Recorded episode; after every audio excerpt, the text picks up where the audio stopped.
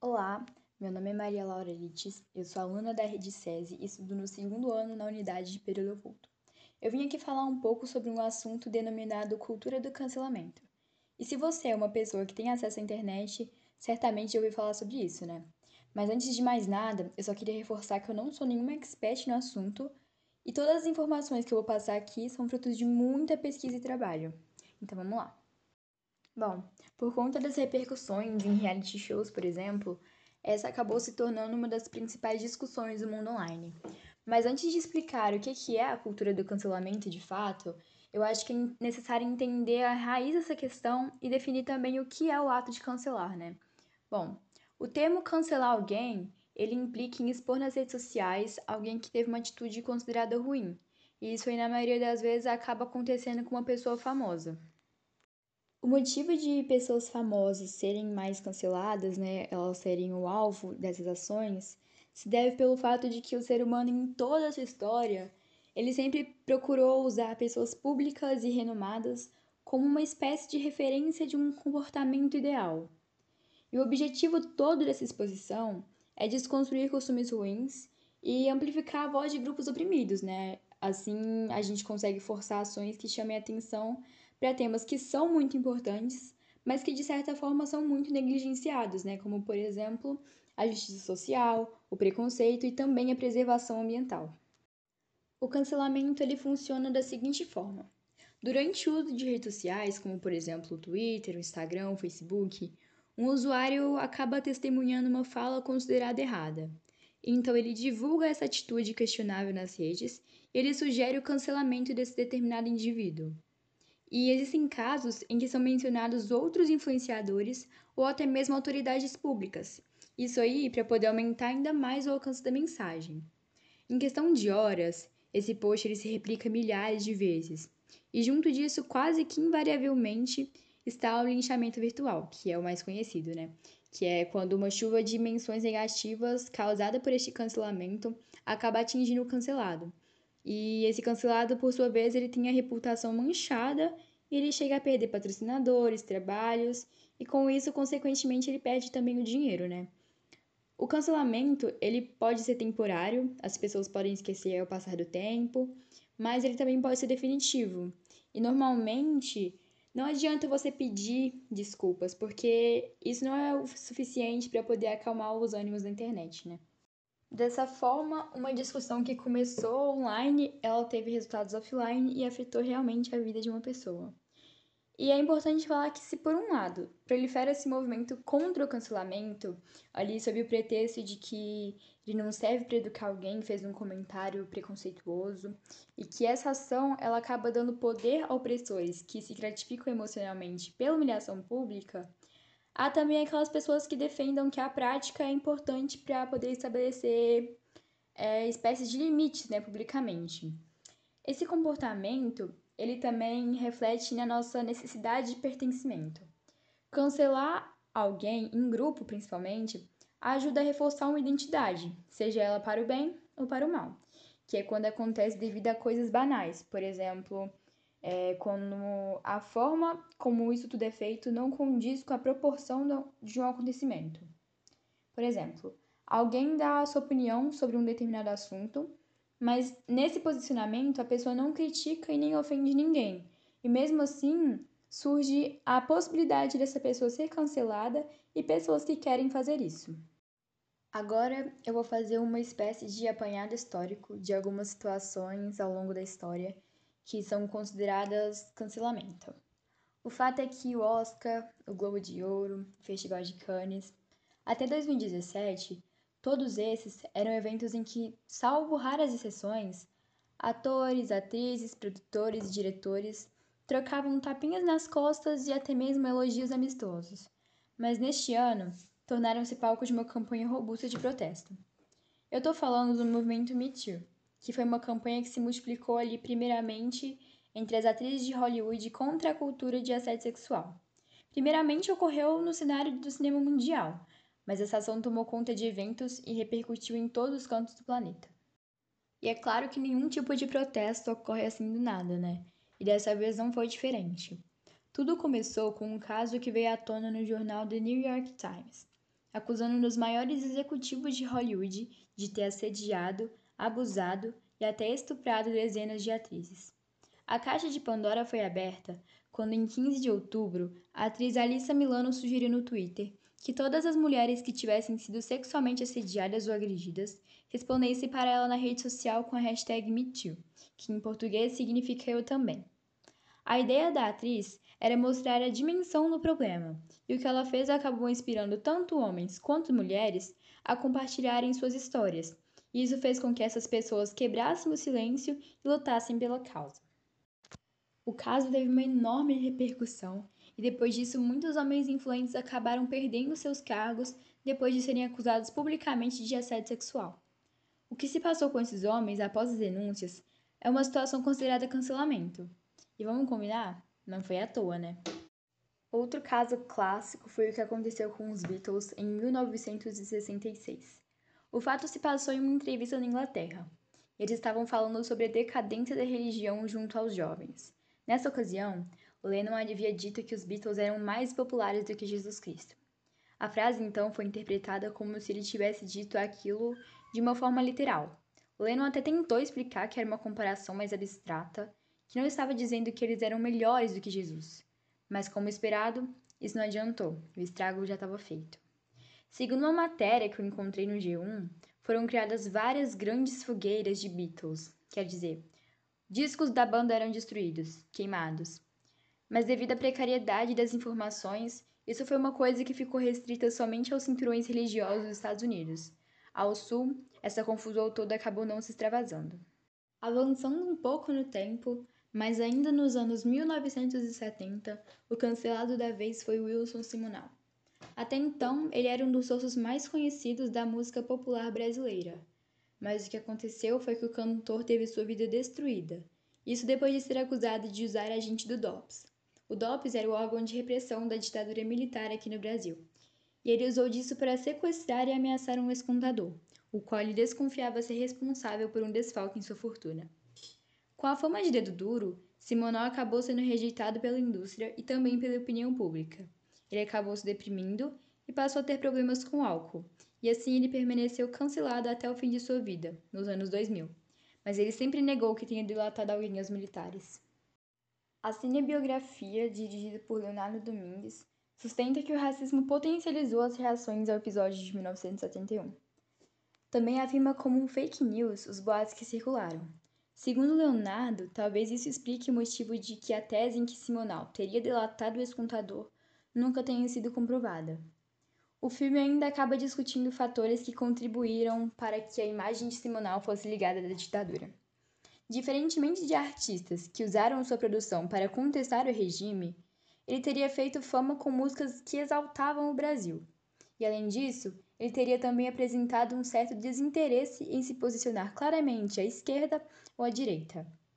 Fabrício Boliveira, o protagonista do filme, fez o seguinte questionamento. Foi dito que ele não se manifestava em relação à ditadura, mas ele foi chamado ao DOPS porque escreveu tributo a Martin Luther King. Isso não seria se posicionar? Como em toda história, existem argumentos tanto a favor como os que foram apresentados agora há pouco, né? quanto também aqueles que são contra ele. Por exemplo, um detetive do Departamento de Ordem Político Social, o DOPS, acabou afirmando que Simonal era sim um informante da polícia.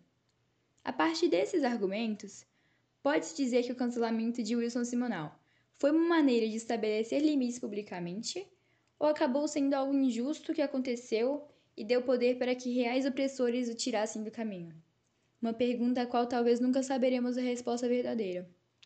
Bom, a possível dúvida apresentada no caso falado é algo que se passa em muitos outros. O que, que realmente aconteceu?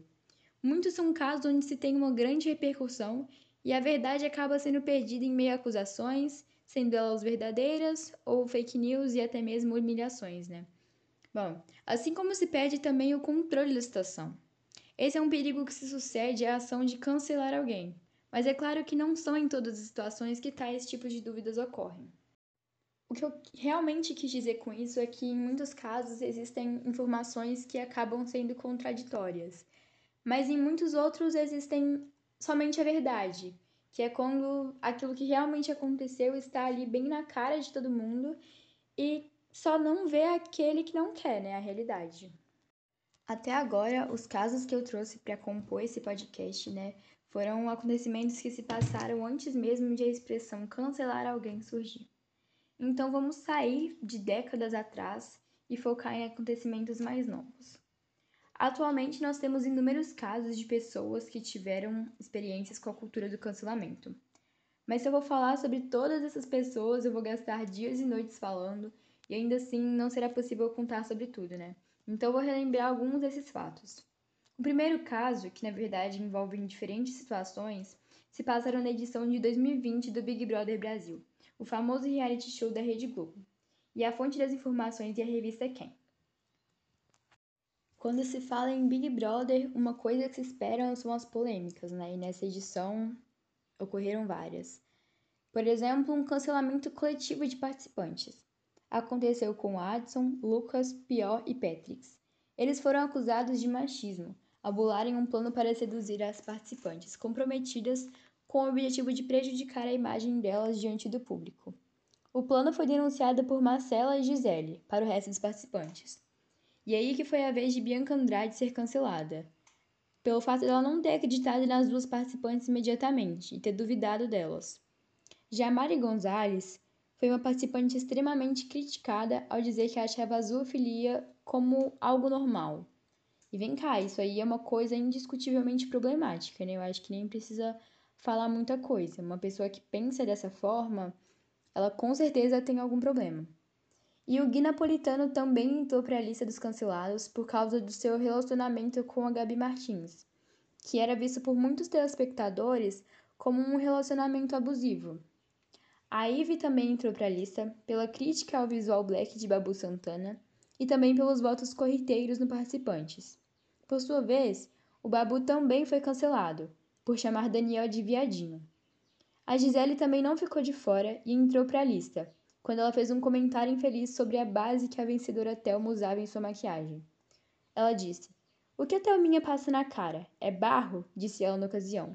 Uma clara atitude de racismo. Enfim, como nós podemos ver, foram vários os atos contestáveis e polêmicos que se passaram nessa edição do reality. Segundo a revista Isto É e o site da UOL, o Carlinhos Maia também foi alvo de cancelamento. Na realidade, cancelamentos, né? Pois se trata de mais de uma situação. A saída do armário do influenciador alagoano causou grande incômodo.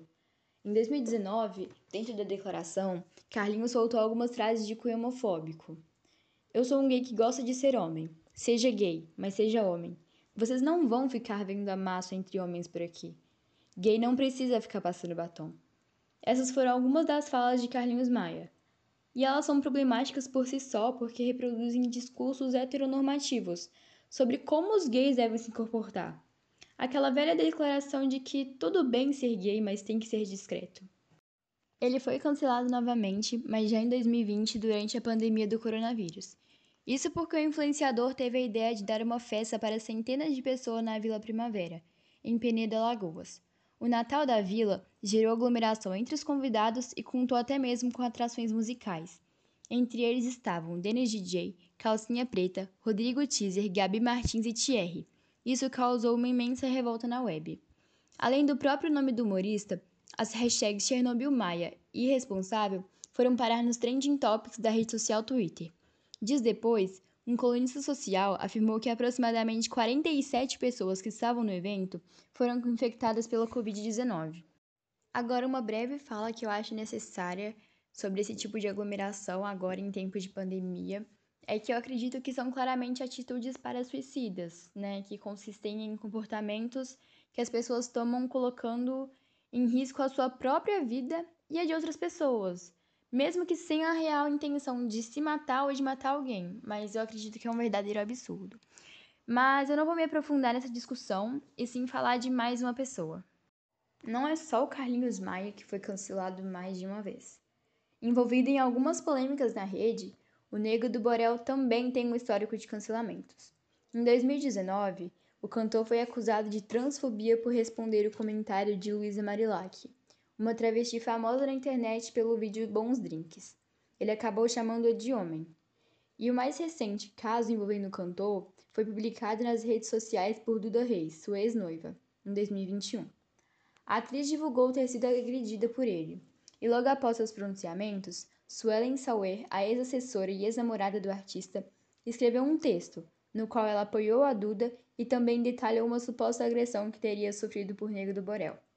O que passou foi que várias outras mulheres também se abriram e denunciaram o cara, e ele foi acusado de ameaça, injúria, lesão corporal e até mesmo estupro de vulnerável. Com toda essa repercussão, o cantor ainda perde vários contratos profissionais e ele teve milhões de pessoas o criticando, mesmo tendo acontecido no começo do ano. Isso é um exemplo de caso que segue cancelado. Falando de cancelamento, eu não podia deixar de falar da Carol Conká. Foi o primeiro e o maior cancelamento do ano de 2021. Aquele que todo mundo sabe o que aconteceu. Mas não tem problema, eu vou falar para você. A cantora rapper, que antes era amada por alguns e odiada por outros, famosos ou não, de repente se tornou a inimiga número um da internet. Ela foi considerada a grande vilã do Big Brother Brasil. A participante foi cancelada pela forma como tratou os participantes Lucas, que acabou por deixar a casa ainda na segunda semana de jogo por não aguentar as provocações, e por Juliette, pela forma debochada de falar com a maioria das pessoas e por ser considerada manipuladora e mentirosa com os participantes do programa. A curitibana de 35 anos foi eliminada com 99,17% de rejeição, um recorde e um prejuízo de imagem acumulado que destruiu a sua carreira. A rapper não apenas perdeu milhões de seguidores no Instagram, mas também contratos publicitários e até o programa que ela apresentava no canal GNT. O que ela não sabia é que enquanto ela jogava e cancelava participantes dentro da casa, aqui fora a carreira da mamacita se destruía. É fato que as pessoas famosas são mais frequentemente canceladas, justamente por estarem mais expostas. Mas pessoas que não são figuras públicas e que levam uma vida normal também podem vivenciar esse momento. Segundo a Folha de Pernambuco, a torcedora do Santa Cruz, estudante Vitória Every, de 20 anos, já foi alvo de uma tentativa de cancelamento nas redes sociais, por conta de comentários sobre partidas de futebol entre o time pernambucano e o Fluminense do Rio de Janeiro. A jovem realizou uma postagem apoiando o Santa Cruz e afirmando que a torcida tricolor não deveria ter medo de clubes do Sudeste. Depois do comentário, não demorou para que vários cariocas começassem a atacar, xingar e até mesmo ameaçar a garota, dizendo que iriam encontrá-la em qualquer lugar e que ela se arrependeria de ter dito aquelas palavras. Vitória diz que começou a ficar com medo e se sentiu impotente, chegando até a cogitar apagar os seus perfis nas redes sociais. Ela acredita ainda que o fato de ela ser mulher foi um agravante para os ataques, ou seja, mais um caso de machismo. Isso porque os amigos homens que fizeram comentários parecidos com o dela não sofreram os mesmos ataques que ela. Bom, é de extrema importância sim trazer o posicionamento de autoridades nesse assunto, e em um artigo publicado na internet, o doutor em filosofia pela Unidade de Frankfurt, na Alemanha, o Felipe Campelo, alertou que a cultura do cancelamento entra em um tipo de curto-circuito, com três aspectos que, para ele, caracterizam os movimentos identitários. Ele fez as seguintes comparações. No lugar de uma crítica social, passa a predominar uma lógica de cancelamento dirigida aos próprios indivíduos. E ao invés de reconhecimento de direitos, vem o punitivismo, que é baseado numa lógica moralista. E, ao contrário da possibilidade de aprendizado e mudança, ocorre a pressuposição de uma espécie de essencialismo atemporal. Daniela Generoso, psicóloga clínica pós-graduada em neuropsicologia, foi uma profissional que também se posicionou acerca do assunto. Ela disse: Viver em um ambiente em que você pode ser cancelado, em que você está sempre sendo julgado, é muito difícil, porque andamos como se estivéssemos pisando em ovos, e a qualquer momento eu posso desagradar o outro. Então isso acaba chancelando que o outro é quem diz o que eu posso fazer e o que eu não posso fazer. É claro que é nosso dever pensar antes de falar. A gente deve se questionar: essa informação é verdade? A minha informação, a minha opinião, ela vai ser útil? Eu posso inspirar alguém com isso? É realmente necessário? é uma fala gentil, isso é muito bom para que a gente não machuque outras pessoas e nem prejudique a elas e nem a nós mesmos. Mas nós não devemos viver com medo de ser cancelados. Então, após a reunião de muita informação, ainda é preciso dizer que a cultura do cancelamento é algo que deve ser pensado a respeito, pensado bastante mesmo.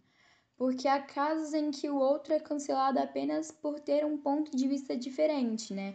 Que é o que já foi dito anteriormente. E é claro que isso pode gerar inúmeros malefícios para a vítima. Isso se trata de um ataque à reputação de alguém e tem uma condenação moral, sem direito e sem a ampla defesa, e além de ser muito contraditório, né? Por pior que sejam as ações e falas, eu acredito que as pessoas têm que ter o direito de se explicar, e somente depois de uma análise correta sobre o determinado assunto, sobre os acontecimentos, sobre as ações, sobre tudo, é que decisões drásticas como essa devem ser tomadas. Mas encai agora. O que, você achou do podcast, da maneira que a temática foi desenvolvida? Qual que é a sua opinião sobre o assunto? Você é contra ou a favor da cultura do cancelamento? E você tem motivos para pensar dessa forma? Quais são? Conta aí!